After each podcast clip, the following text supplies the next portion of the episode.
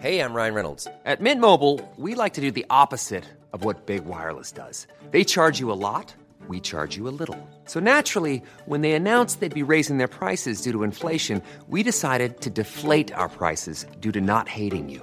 That's right. We're cutting the price of Mint Unlimited from $30 a month to just $15 a month. Give it a try at mintmobile.com slash switch. $45 upfront for three months plus taxes and fees. Promo rate for new customers for limited time. Unlimited more than 40 gigabytes per month. Slows. Full terms at mintmobile.com. Hiring for your small business? If you're not looking for professionals on LinkedIn, you're looking in the wrong place. That's like looking for your car keys in a fish tank. LinkedIn helps you hire professionals you can't find anywhere else, even those who aren't actively searching for a new job but might be open to the perfect role. In a given month, over 70% of LinkedIn users don't even visit other leading job sites. So start looking in the right place. With LinkedIn, you can hire professionals like a professional. Post your free job on linkedin.com slash people today. Wow. Nice. Yeah. What you're hearing are the sounds of people everywhere putting on Bombas socks, underwear, and t-shirts made from absurdly soft materials that feel like plush clouds. Yeah, that plush. And the best part? For every item you purchase, Bombas donates another to someone facing homelessness. Bombas. Big comfort for everyone. Go to bombas.com slash ACAST and use code ACAST for 20% off your first purchase. That's bombas.com slash ACAST. Code ACAST.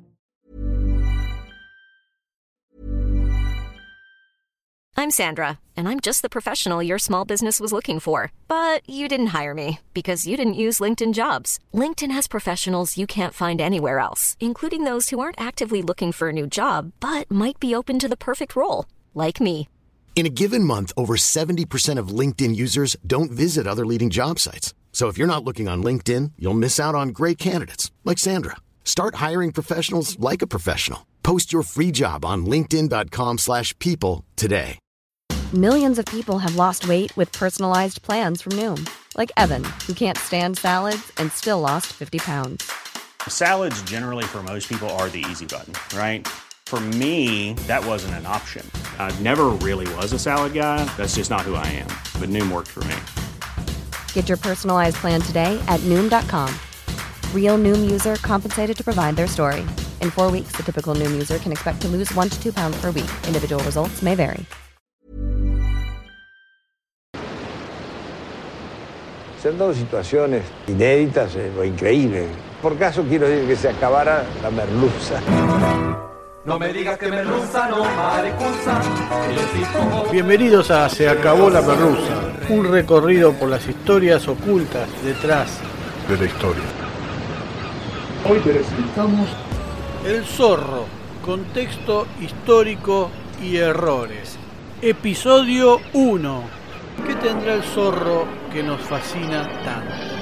La serie de fines de los 50 ha sido vista miles de veces por todos. Sin embargo, nos sigue atrapando. ¿Tendremos un sueño postergado de justicia? Sin embargo, quien ejecuta esa justicia es un ilegal, un forajido, alguien que toma la justicia por su mano, lo cual para nada es justo.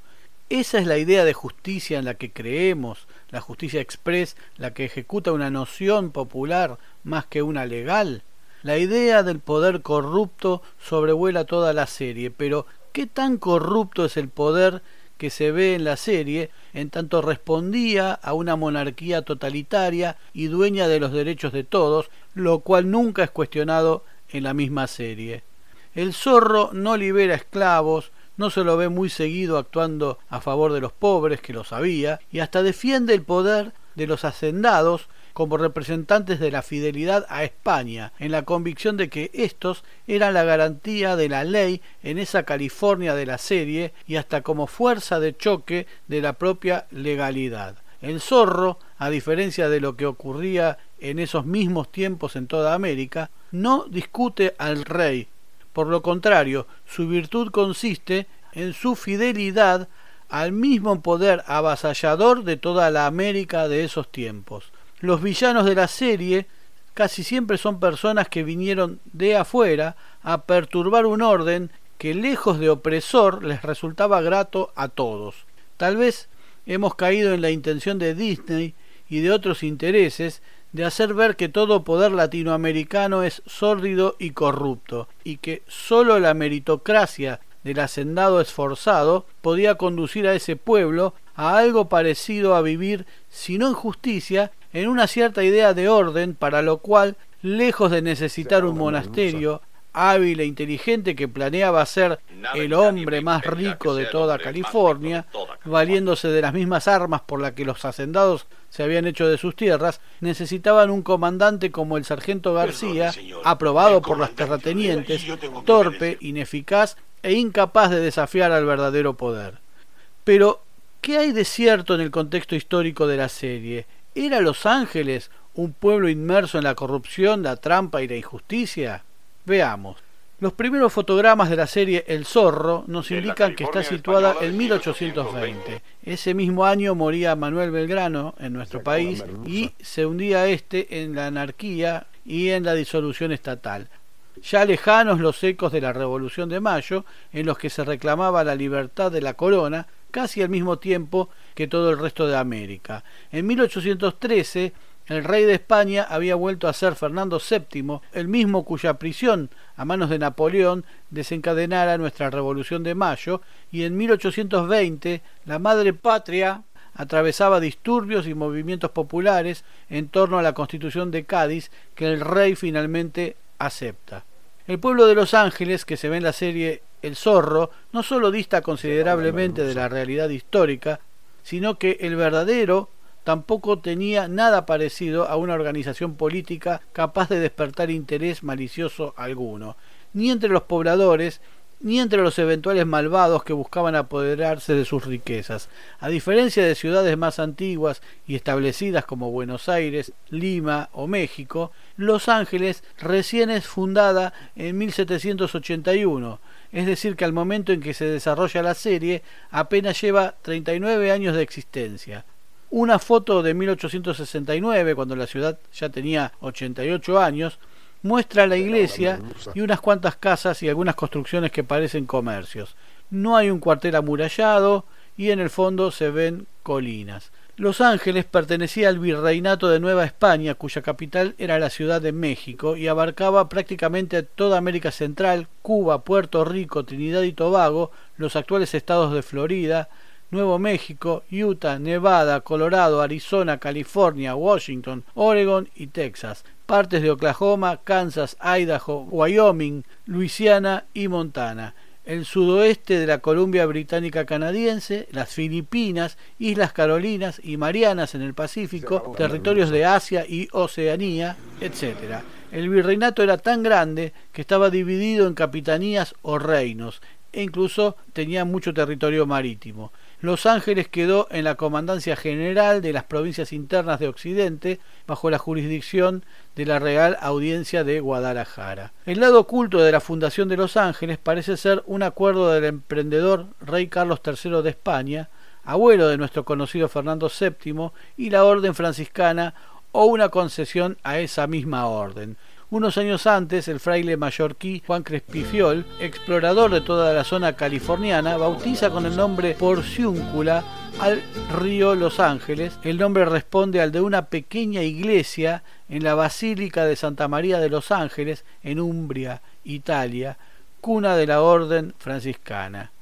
Fray Crespi fundó la misión de San Carlos Borromeo de Carmelo, hoy ciudad de Carmel, donde fue alcalde Clint Eastwood. Al parecer, el rey ya había ordenado explorar algunos de sus territorios que, más que propios, eran meras marcas en los mapas, ya había descubierto la isla de Pascua y las expediciones franciscanas lo habrían impulsado a la fundación del nuevo pueblo. Otro de los frailes exploradores de la región, el también mallorquí San Junípero Serra, el apóstol de California, había fundado la mayoría de las misiones típicas de las que se hablan en la serie, San Gabriel, San José de Capistrano, entre otras. Tal vez la presencia de tantos curas mallorquíes era un indicio de que en los primeros tiempos en Los Ángeles se comía ensaimada. Como ya dijimos, la ciudad fue fundada en 1781 por 44 españoles, de los cuales solo uno había nacido en la península o actual España. Muchos de estos 44 venían con viruela y debieron ser aislados. Eran 11 familias, 11 hombres, 11 mujeres y 22 niños de distintas castas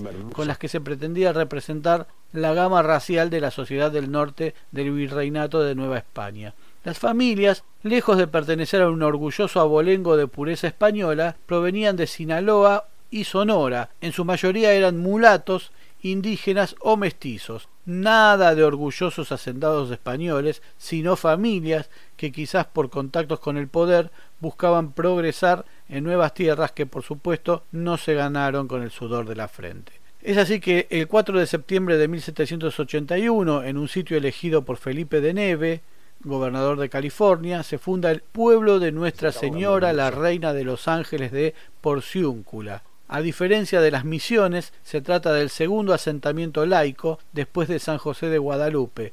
No hay un cabildo en el nuevo pueblo, sino un ayuntamiento, una entidad menor que los primeros cinco años estuvo a cargo del llamado comisionado José Vicente Félix, uno de los cuatro soldados mexicanos que participaron de la fundación que ofició como primer alcalde, este muchacho. Entre los primeros miembros del Consejo hay oriundos de Jalisco, de México, de Sinaloa y de San Javier, mestizos, indios, mulatos y criollos. Se inauguró una parroquia provisoria de adobe y recién en 1814 se inició la construcción de la iglesia definitiva, que se terminó con donaciones y diversos aportes el 8 de diciembre de 1822, de modo que la serie El Zorro debería mostrar que la iglesia del centro de Los Ángeles estaba en construcción en 1820. La ciudad no crecía como se esperaba. Hacia 1818, dos años antes del momento en que la serie está ambientada, la población de Los Ángeles alcanzaba las 586 personas. La condición semidesértica, con escasos recursos acuíferos y los desiertos y montañas adyacentes, no ayudaban mucho. Los Ángeles no era otra cosa que un pueblo de paso entre las misiones y los presidios a través del camino real. Los presidios no eran, como su nombre lo indica, prisiones, sino construcciones defensivas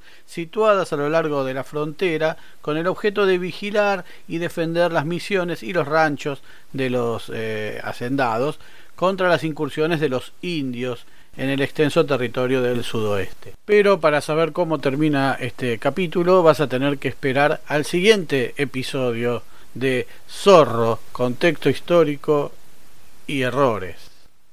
No se pierdan el segundo y último episodio de este capítulo de... Se acabó la merluza.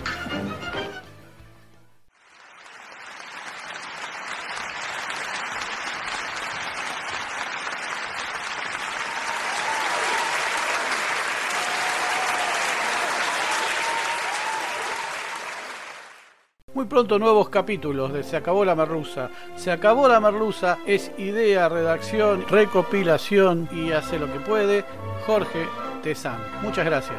No olvides poner like, suscribirte, campanita y todo eso que la red social admita. Hasta pronto.